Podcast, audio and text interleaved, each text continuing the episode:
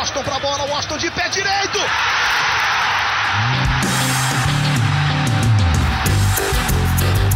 Está entrando no ar o podcast. Sabe de quem? Do Do Flusão, do tricolor das Laranjeiras. É o GE Fluminense.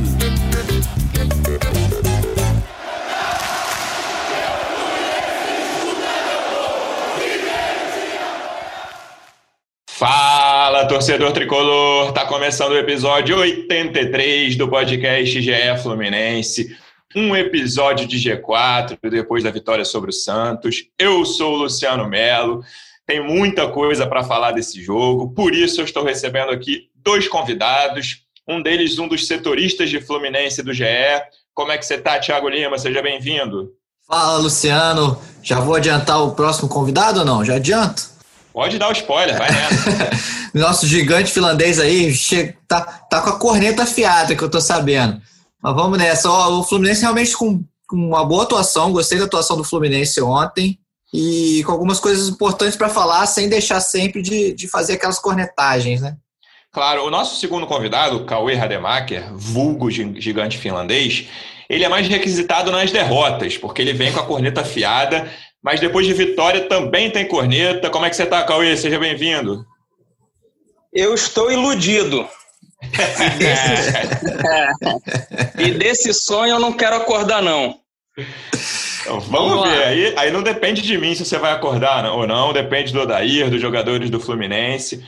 Noel, é, queria a tua visão geral primeiro. Assim, eu vou falar a minha. Achei que foi um primeiro tempo de dominância até do Fluminense, de domínio, né? É, mas muito pelo alto, né? Você pegar até os melhores momentos. Hoje eu fui rever antes da gente fazer o podcast. O lance que tem por baixo, que não é bombardeio aéreo, é aquele, aquela saída errada do goleiro do, do Santos, do João Paulo, que o Caio Paulista quase faz. O resto era Danilo Barcelos, levanta na área, Danilo Barcelos. Segundo tempo, achei que o Fluminense deu uma caída, mas o Santos não ameaçou tanto assim. Chegou naquelas bolas que o Muriel escapou duas vezes, vamos falar sobre isso. Duas faltas bem marcadas ali, que, os, que o Muriel escapou, para mim foram duas falhas dele, mas que não valeram. É, mas eu gostei principalmente do primeiro tempo e gostei, vamos falar também individualmente depois. Talvez a melhor notícia no geral para mim tenha sido a entrada do Marcos Paulo, como ele entrou, depois de muito tempo o Marcos Paulo acordou. O que, que você achou, Noel?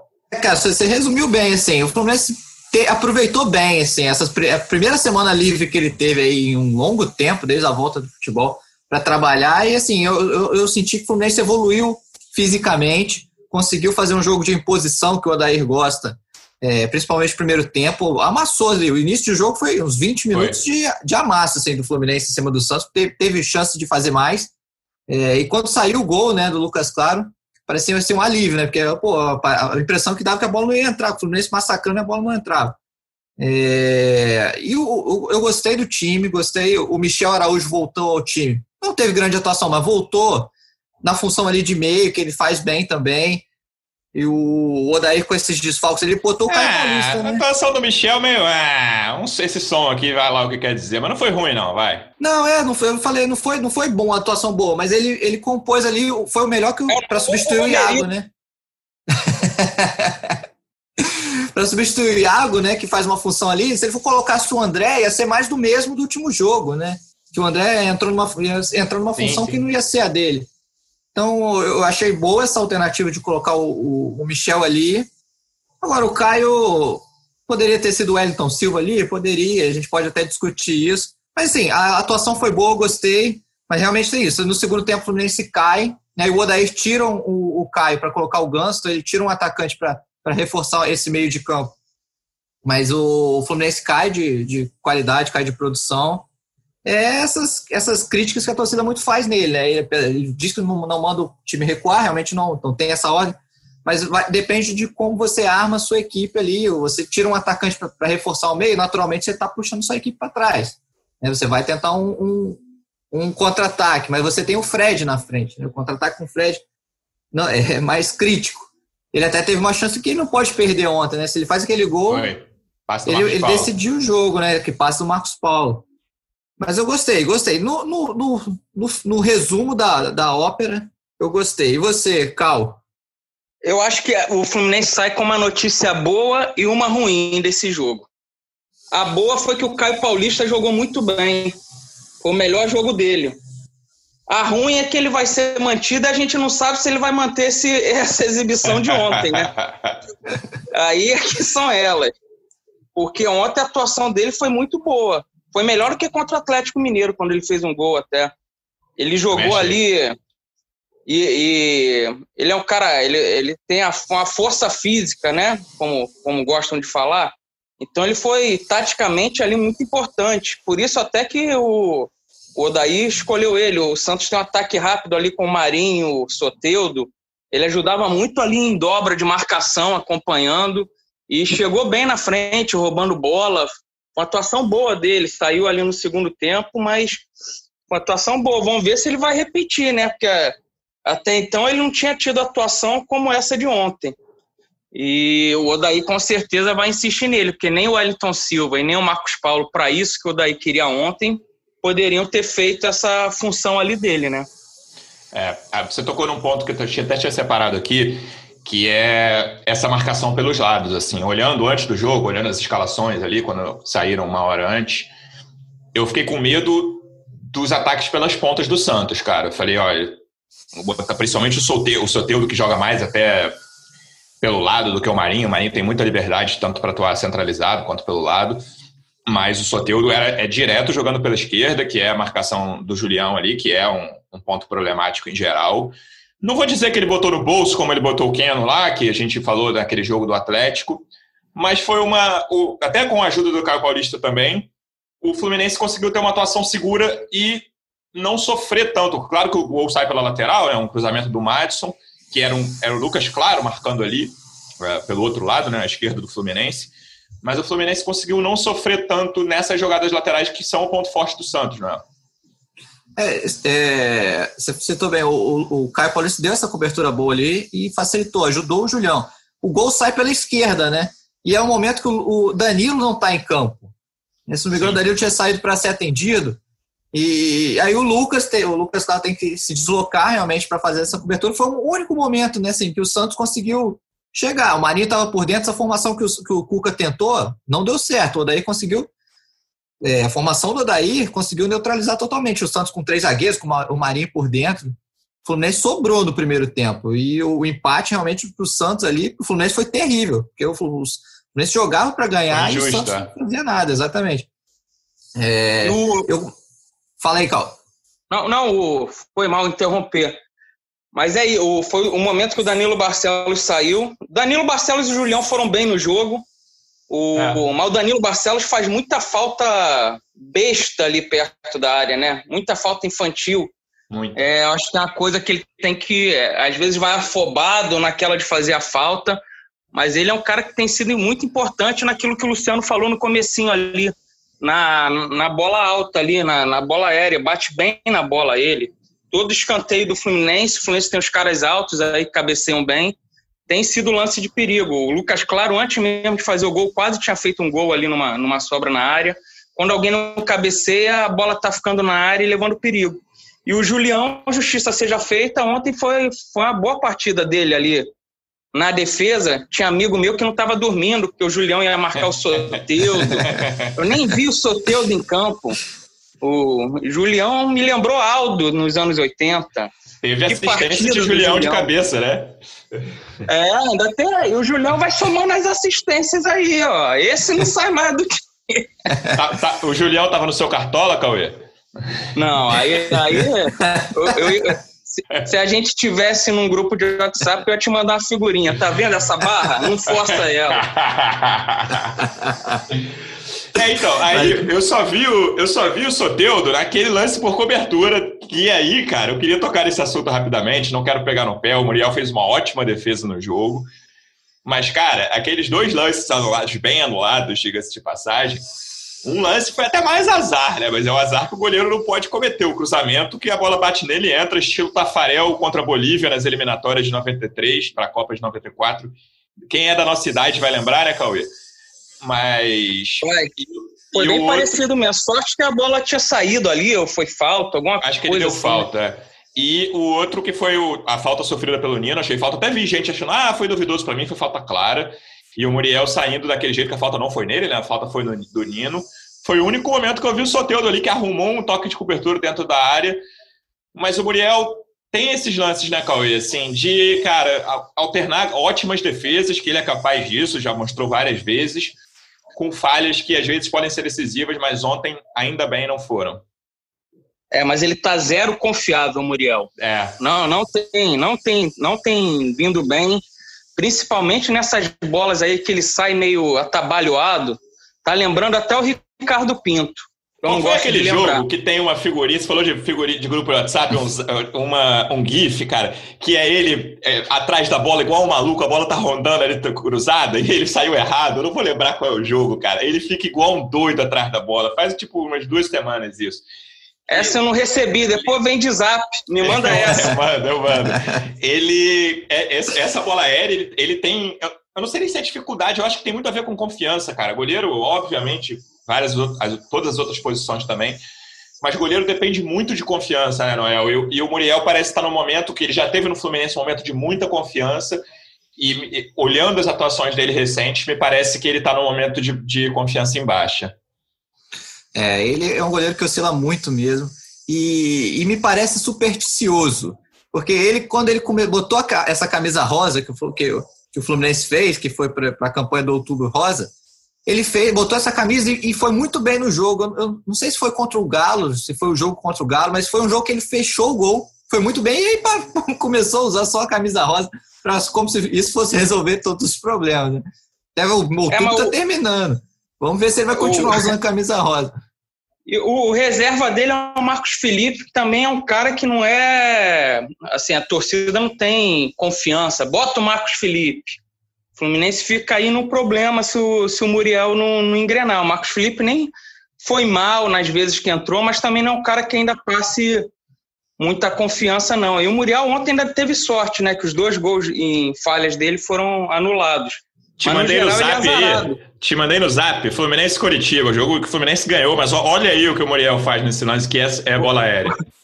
Já vou olhar. E ele ainda é azarado no geral, porque sempre que ele espalma, ele explana a bola, vai no pé do adversário, cara. É, aquela é, aquela espalmada é para o meio da área clássica dele, né? Essa é, já, o Fluminense já sofreu alguns gols assim. Mas é assim, ontem teve sorte e o Egídio não tá jogando, então é menos um para entregar gol. Então, o saldo tem sido positivo aí nesses últimos sete jogos sem derrota. Vocês falaram da, da, da questão da, da, arbitragem, deu, deu sorte realmente. A, a, questão das faltas, o segundo gol eu não achei falta, mas eu, o cara estava impedido. Né? então aí ele atrapalha, eu acho que isso mata mesmo o argumento de não ter sido falta, que para mim não teria sido falta. Se ele está em posição legal ali, é só uma trombada, o Nino está vindo de costas e o cara está ali. Mas aí eu acho que também a arbitragem não teve influência nesse caso. Acho que a única coisa que o Santos pode reclamar, não sei nem a opinião de vocês. Para mim, os dois lances bem anulados, eu achei que aquela bola do Hudson podia ter sido expulso, cara, que foi uma solada ali por trás. É, o Hudson, às vezes, faz essas faltas, né, cara, que não dá para entender muito o que se passa, assim. Às vezes, tipo, teve lance que ele já foi expulso até quase necessidade. Mas eu achei uma falta bem acima do tom, assim, que não, não é um absurdo amarelo, mas eu teria expulsado aquele lance ali o Hudson e o Michel Araújo ontem correram muito risco de ser expulso. Eles já tinham cartão e continuaram entrando de um jeito ali meio desnecessário.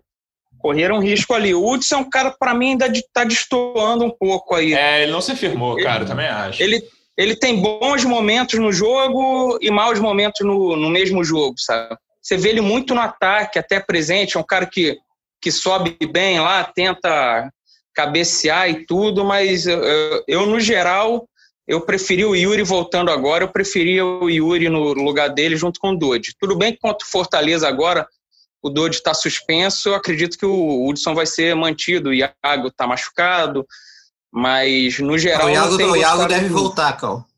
O Iago já está na transição, é, deve voltar. Mas é difícil pensar o Odaí tirando o Hudson, né? Por exemplo, contra é, o Fortaleza. É. Também acho, acho muito pouco, muito pouco provável. Mas, assim, uma coisa que o Luciano falou no início foi a entrada do Marcos Paulo. O Marcos Paulo entrou muito bem no jogo. Entrou ligado. Às vezes a gente fala que o Marcos Paulo está desligado, né? Ele entrou ligado, criando as boas jogadas, fez o gol. Tinha tempo que ele não fazia um, um gol. E antes já tinha dado aquela bola para o Fred, mas ele entrou bem, criando jogada. Teve uma jogada no canto da área que ele limpa bem os marcadores, bate por cima do, do goleiro para alguém cabecear. Foi um bom jogo dele. Vamos ver ele engrena. O Daír ontem deixou meio claro na coletiva que vê ele como jogador de lado de campo, que ali a concorrência é maior. Mas o Fluminense não tem o Fred para pegar o Fortaleza, né? Será que o Odaí vai com o, o Felipe Cardoso? Felipe Cardoso. É, acho que é, é aí, isso aí. É, aí, já, aí, Caio já Paulista está... e Felipe Cardoso juntos, Cauê? aí, aí, é, aí é melhor a gente esperar para ver o que vai acontecer, mas ah, pô, bota já... o Marcos Paulo, sabe? Veio bem de um jogo, bota o Marcos Paulo ali, já jogou bem ali, sabe? Tem um, Vê se aproveita um, o momento dele. Uma das minhas últimas participações aqui no podcast, eu lembro que você falou que a principal missão para você do Odair nesse campeonato, que se desenha tranquilo para o Fluminense, é recuperar o Marcos Paulo, né? É, e eu acho que pode ser uma boa chance. Ele vindo de uma boa atuação, um jogo em que ele entrou ainda no primeiro tempo, tudo bem ali, acho que eram 42 ou 43 já no fim do primeiro tempo, mas conseguiu ter uma boa atuação, uma atuação constante, não era aquela coisa vagalume de, de, alguns jogos dele, e outros jogos dele era só lume, né? era, só, era só baixo o tempo todo. Ele conseguiu ter uma atuação constante, participar, fazer gol. É, me parece, Noel, é uma chance até de você tentar recuperar o Marcos Paulo, que é um jogador-chave nessa sequência do Fluminense, eu não tenho muita dúvida disso. Sim, essencial. Eu acho que, eu, é, principalmente agora que o Rodaí tem semanas livres para trabalhar, esse é o, o, principal desafio dele, é recuperar realmente o Marcos Paulo, que é um jogador de muita qualidade, que já foi muito útil ano passado, esse ano mesmo, com, com, na parceria com o Evanilson. Um jogador muito técnico desse que você tem, você não pode o jogador ficar como última opção no banco, sabe? Como ele vinha sendo, né? Ele, justiça seja feita, ele vinha entrando mal, né? Ele vinha entrando mal, ele estava mal realmente. Então, o Fluminense esperava negociar ele na janela. A janela fechou, não negociou. O Fluminense ainda vai tentar negociar na janela de janeiro. É, porque ele tem contrato só até o meio do ano que vem. Se não tem essa questão de vai renovar ou não, mas o Fluminense ainda vai tentar negociar ele. Mas, cara, agora a janela fechou, tem que apostar. Eu acho que tem que apostar, concordo com o Cauê, de, de de repente colocar ele na, na, na posição do Fred. Mas eu, se eu fosse o Cauê, já colocava Felipe Cardoso e Caio Paulista no cartola, porque eu acho que vai ser isso contra o Fortaleza. Cara, esse jogo, é, a gente citou muito é, do, no pré-jogo e no pós também, depois da vitória de ontem, que era um confronto direto. É, ontem à noite, eu até falava com amigos depois do, do jogo da Copa do Brasil, né, que o São Paulo tirou Fortaleza nos pênaltis. Fortaleza saiu da Sul-Americana também, Fortaleza tem só o brasileiro. Eu acho que também é confronto direto, cara. Pela organização que esse time tem do Fortaleza, apesar de ser um time longe de, de ter grandes talentos individuais, eu acho que esse time vai brigar por vaga na Libertadores. No G4 eu acho difícil, mas G6 ali, esse time do Fortaleza, para mim, tem caixa, agora que está numa competição única também, né? Mesma situação do Fluminense. Tem caixa para ir brigando até o fim. E com esses desfalques, o Marcos Paulo pode ser uma solução na frente, Cauê. Sim, até é um cara técnico, né? Para segurar Sim. a bola. Com Felipe Cardoso, a bola bate e volta, bate e volta.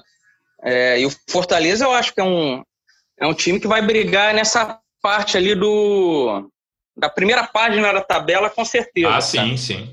E, é um time que vai incomodar ali. Por exemplo, ganha esse jogo, abre bem do, do Fortaleza. E o objetivo do Fluminense está em quarto e é tentar é ir pontuando para, pelo menos, tentar, quem sabe, terminar entre os seis, né? Sim. Ali é difícil, de repente, se manter em quarto. É, tem time com muito mais investimentos. Se os times começam a cair do mata-mata, começam a se dedicar só ao brasileiro. E outro dia a gente estava fazendo conta aqui para chegar a 45. A realidade de momento deu uma mudada. Mas eu acho que o Fluminense tem que tentar, pelo menos, é, defender essa vaga ali entre os seis. E não custa nada chegar aos 45 logo, né, Cauê? Não custa não, nada. 16, não custa. 16 pontinhos. Porque o Fluminense, para entrar num espiral de derrota também, é... são vários brasileiros. É, faz os 45 e aí vê aonde vai brigar, sabe? Mas chega logo nesses 45. Mas eu acho que tem que tentar defender uma posição ali entre os seis, sabe? Por enquanto. Tá abrindo ali de, de dos times lá de trás.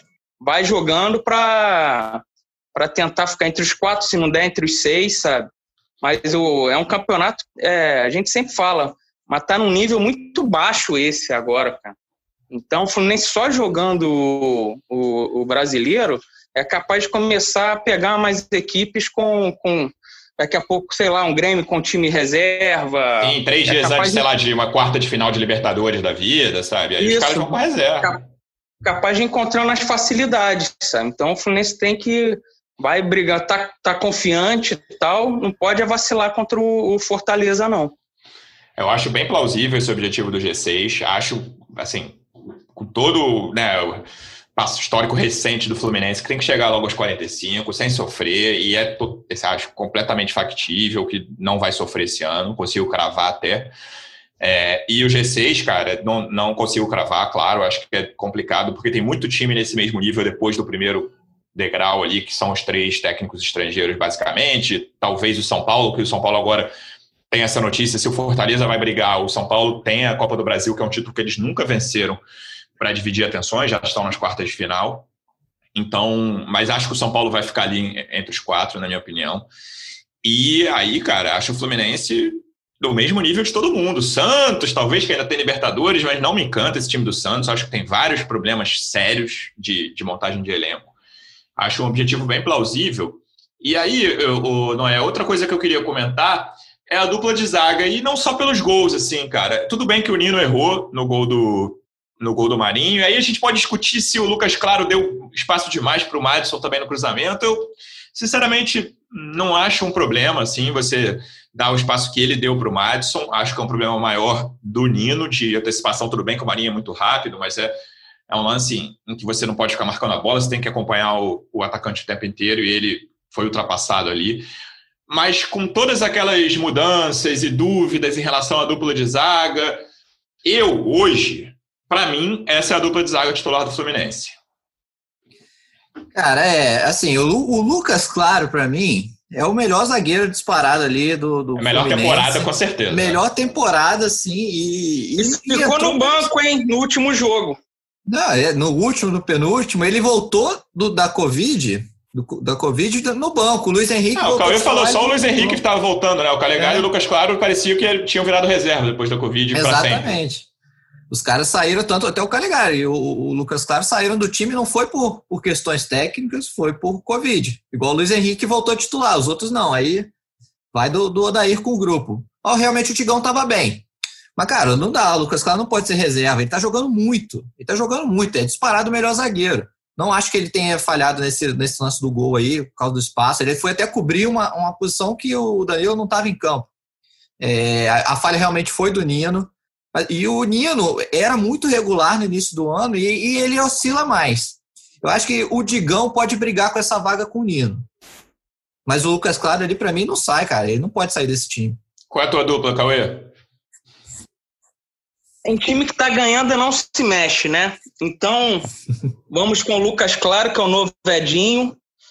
E eu, deix... eu deixaria o Nino. Mas eu acho que entre Nino Digão e Matheus Ferraz, o, o Nino ainda é mais jovem, tem uma saída de bola melhor.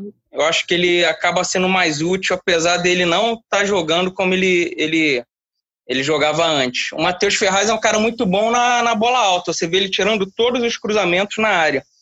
Mas ele, ele tem se machucado com certa frequência, né, Noel? Então eu, eu ficaria com o Nino.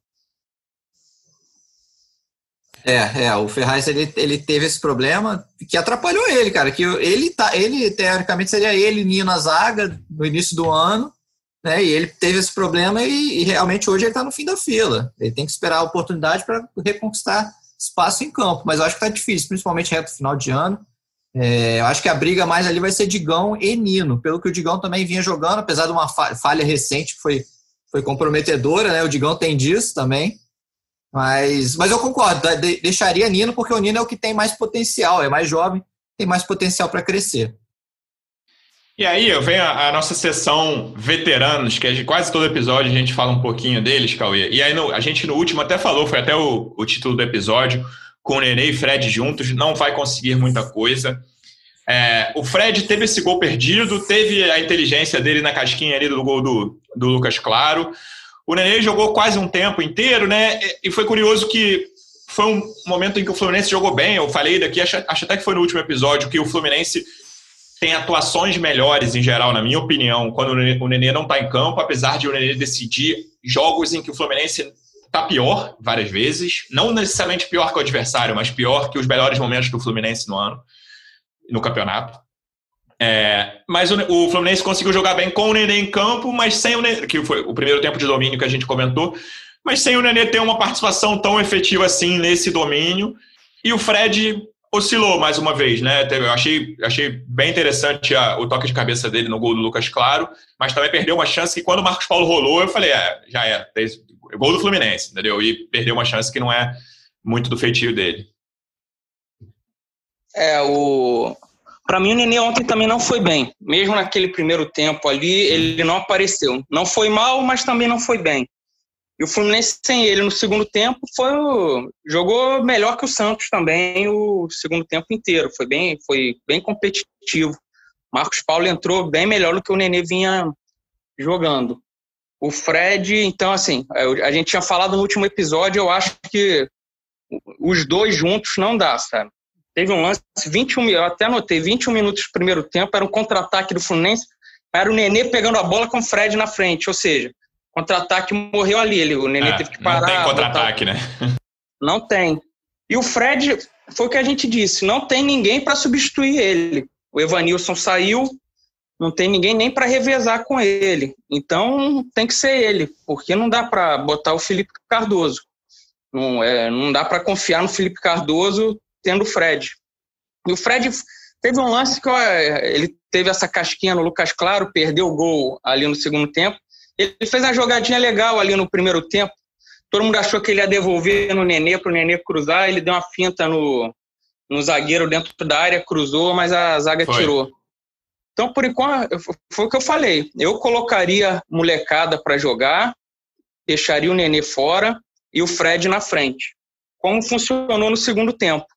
O Fred que ainda ajuda. Dele? Fala, fala. Fred, não, o Fred ainda ajuda ali atrás, né? Aqueles escanteios, o Fred tira vários de cabeça. A bola aérea dele defensiva sempre foi muito boa, né? Uma característica que ele não perdeu. E ele sempre ajuda mesmo. O que, que você achou da atuação dos dois, Noel? Eu também achei que o Nenê não foi bem. É... Mas assim, eu ainda acho que o Nenê pode, pode ser útil jogando ali. Mesmo que seja ele e o Fred junto, mas ele tem que estar ali perto do Fred. Ele tem que ser como se fosse um segundo atacante. Que aí pode, pode funcionar. É... Mas ele realmente não foi bem. E o Fred pô, a segunda assistência dele, né, realmente, se ele faz aquele gol, eu acho que ele coro coroaria uma atuação boa, assim, sabe? Se ele faz aquele gol. Mas, pô, é um gol que você não pode perder, né? Um centroavante desse, desse nível dele, cara a cara com o goleiro. Ele podia ter ameaçado, né? Ameaça o chute, faz o corte. O goleiro já estava em cima dele. Pior, nesse lance aí, Noel, na hora que o Marcos Paulo rola, eu esbarrei no controle remoto e mudou de canal. a culpa é tua. Eu tive certeza que a bola não tinha entrado. Quando eu voltei rapidinho pra Globo, eu vi que ele tinha perdido. A culpa foi minha ali. Se eu não, se eu não esbarro no controle. Pô, e eu achando que era falta de perna do Fred já naquela altura. Foi tudo culpa tua, né, cara? Mas é isso, eu acho que o, o, o Nenê é útil ainda, o Fluminense. É, concordo contigo, Sam, que assim, tem muita atuação do Fluminense com o Nenê que tá pior. O Fluminense joga pior, mas ele acaba decidindo às vezes. É, é, meio que como aproveitar ele. Eu não gosto do Nenê do lado de campo. Eu acho que isso é um, uma coisa que o Odair insiste. E vai depender muito desse meio, né? O Michel Araújo no meio, você tira o espaço para ele jogar ali nesse meio campo como um homem mais avançado. É, é o Nenê, eu acho que é. Desculpa, não. O Nenê fala, é um fala. cara que o Fluminense, não, o Fluminense não pode abrir mão, não. Ele pode ser muito né? útil, como já foi. E isso aí de lado de campo eu concordo. Ele não, quando ele vai para o lado, ele não é difícil você ver ele jogando bem. Ele é mais útil ali, eh, se for ser colado no Fred ali.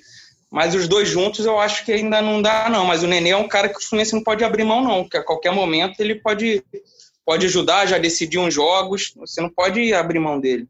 uma, uma coisa que eu estava pensando aqui, gente, de repente, a, se não for Felipe Cardoso, quanto Fortaleza no lugar do, do Fred, a gente pode de repente ter o Luca, né?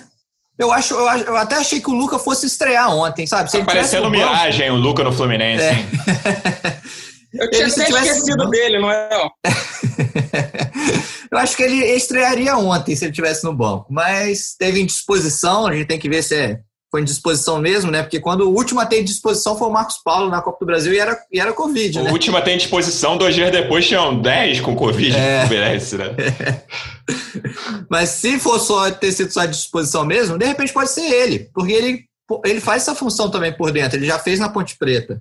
Né? De repente é uma solução para o Felipe Cardoso não, não, te atrap... não, não te encher a paciência, Cauê. É, assim, o Felipe Cardoso, os últimos jogos dele até surpreendeu, né? Perto do que ele vinha, fez um gol contra o Coritiba, né?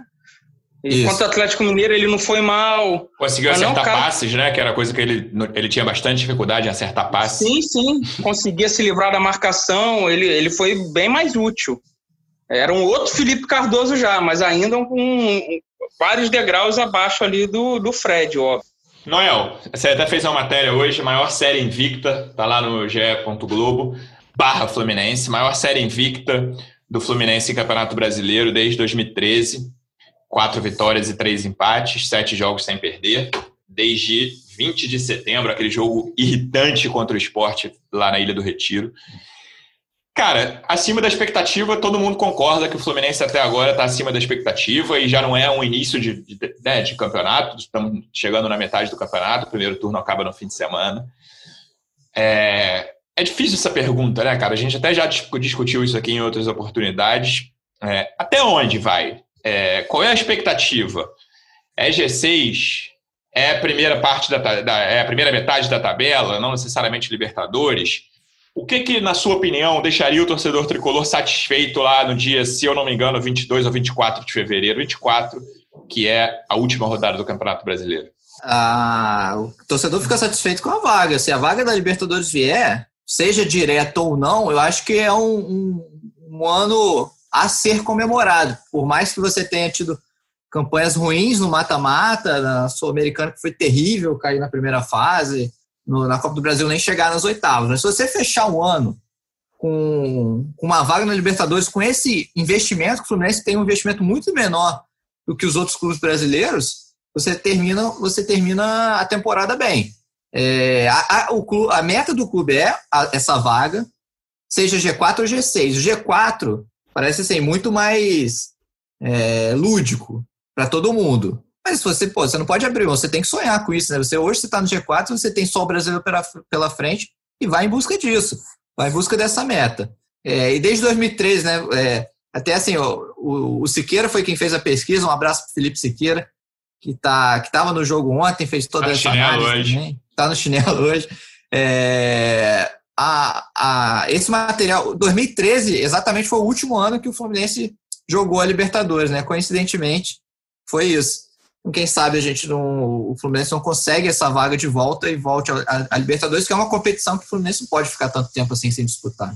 Cauê, tirando os três lá de cima que estão com técnicos estrangeiros, né? O Inter, o Flamengo e o Atlético Mineiro, que são os três primeiros colocados, e não me parece ter muita dúvida de que eles vão jogar Libertadores. Quais são os maiores adversários do Fluminense para você nessa disputa? É, expectativas foram criadas, né? Ah, então, agora o torcedor, o torcedor hoje não vai querer nada menos que a, que a vaga na Libertadores, pré-Libertadores, que seja. O São Paulo tem três jogos a menos, se eu não me engano, e dois é pontos só atrás do Fluminense. Então, o São Paulo é um, é um time que, sei lá, virtualmente estaria na frente do, do Fluminense. Palmeiras também tem jogo a menos. Eu acho que é São Paulo, Palmeiras, são dois times com muito mais investimento, muito mais elenco, mas estão em outras três frentes, né? Mesmo assim, eu, eu vejo eles com boas possibilidades de terminarem na frente do Fluminense. E aí sobraria ali Santos, o próprio Fortaleza, não sei se o Grêmio consegue chegar. É, eu tava olhando a tabela aqui, eu acho o Grêmio o maior mistério desses aí, né, cara? Porque na teoria o Grêmio tem time para ficar ali em quinto e tal, mas todo ano brasileiro do Grêmio é isso, né? É o que aconteceu é ontem, que, que aliás não, não é mais a briga do Fluminense, mas eu.